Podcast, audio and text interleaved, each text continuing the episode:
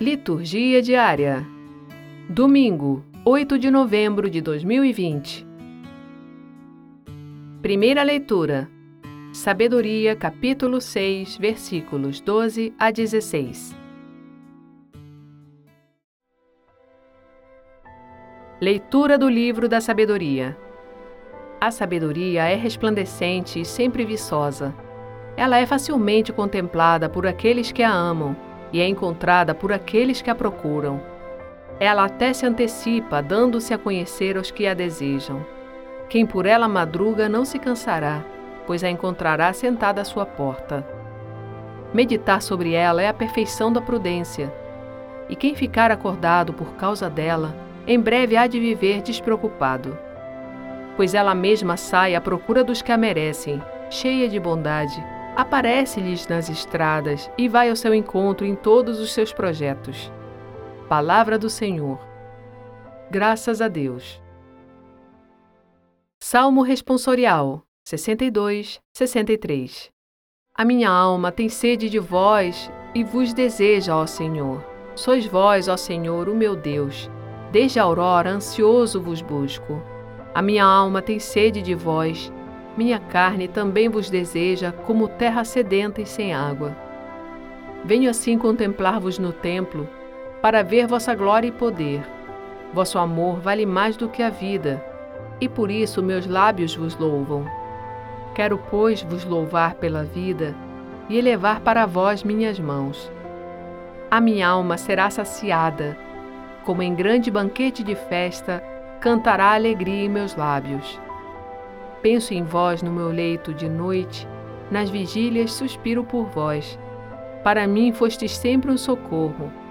De vossas asas a sombra eu exulto. A minha alma tem sede de vós e vos deseja, ó Senhor. Segunda leitura. 1 Tessalonicenses, capítulo 4, versículos 13 a 18. Leitura da carta de São Paulo aos Tessalonicenses. Irmãos, não queremos deixar-vos na incerteza a respeito dos mortos, para que não fiqueis tristes como os outros que não têm esperança.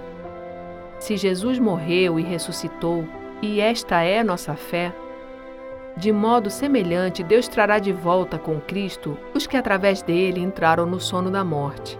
Isto vos declaramos, segundo a palavra do Senhor.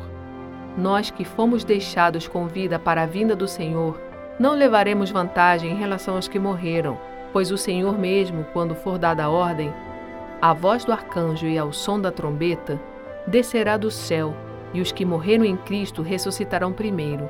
Em seguida, nós que fomos deixados com vida seremos arrebatados com eles nas nuvens, para o encontro com o Senhor nos ares, e assim estaremos sempre com o Senhor. Exortai-vos, pois, uns aos outros com essas palavras. Palavra do Senhor. Graças a Deus. Evangelho, Mateus capítulo 25, versículos 1 ao 13. Proclamação do Evangelho de Jesus Cristo segundo Mateus. Naquele tempo, disse Jesus a seus discípulos esta parábola. O reino dos céus é como a história das dez jovens que pegaram suas lâmpadas de óleo e saíram ao encontro do noivo. Cinco delas eram imprevidentes e as outras cinco eram previdentes. As imprevidentes pegaram as suas lâmpadas, mas não levaram o óleo consigo. As previdentes, porém, levaram vasilhas com óleo junto com as lâmpadas. O noivo estava demorando e todas elas acabaram cochilando e dormindo. No meio da noite ouviu-se um grito: O noivo está chegando, ide ao seu encontro. Então, as dez jovens se levantaram e prepararam as lâmpadas.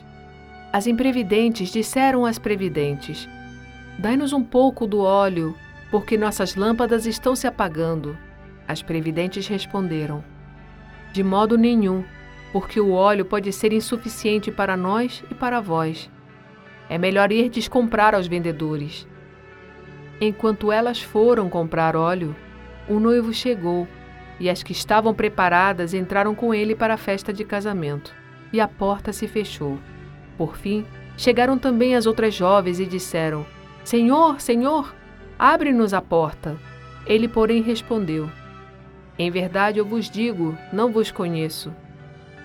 Portanto, ficai vigiando, pois não sabeis qual será o dia nem a hora. Palavra da salvação. Glória a vós, Senhor. Frase para reflexão: A busca de Deus é a busca da alegria. O encontro com Deus é a própria alegria. Santo Agostinho. Obrigada por ouvir a palavra de Deus conosco. Divulgue a seus amigos. O Evangelho do Dia está no Anchor, Spotify, iTunes e Google Podcast. O Evangelho do Dia é gravado por Sônia Abreu. Estúdio Libervox, audiolivros e narração.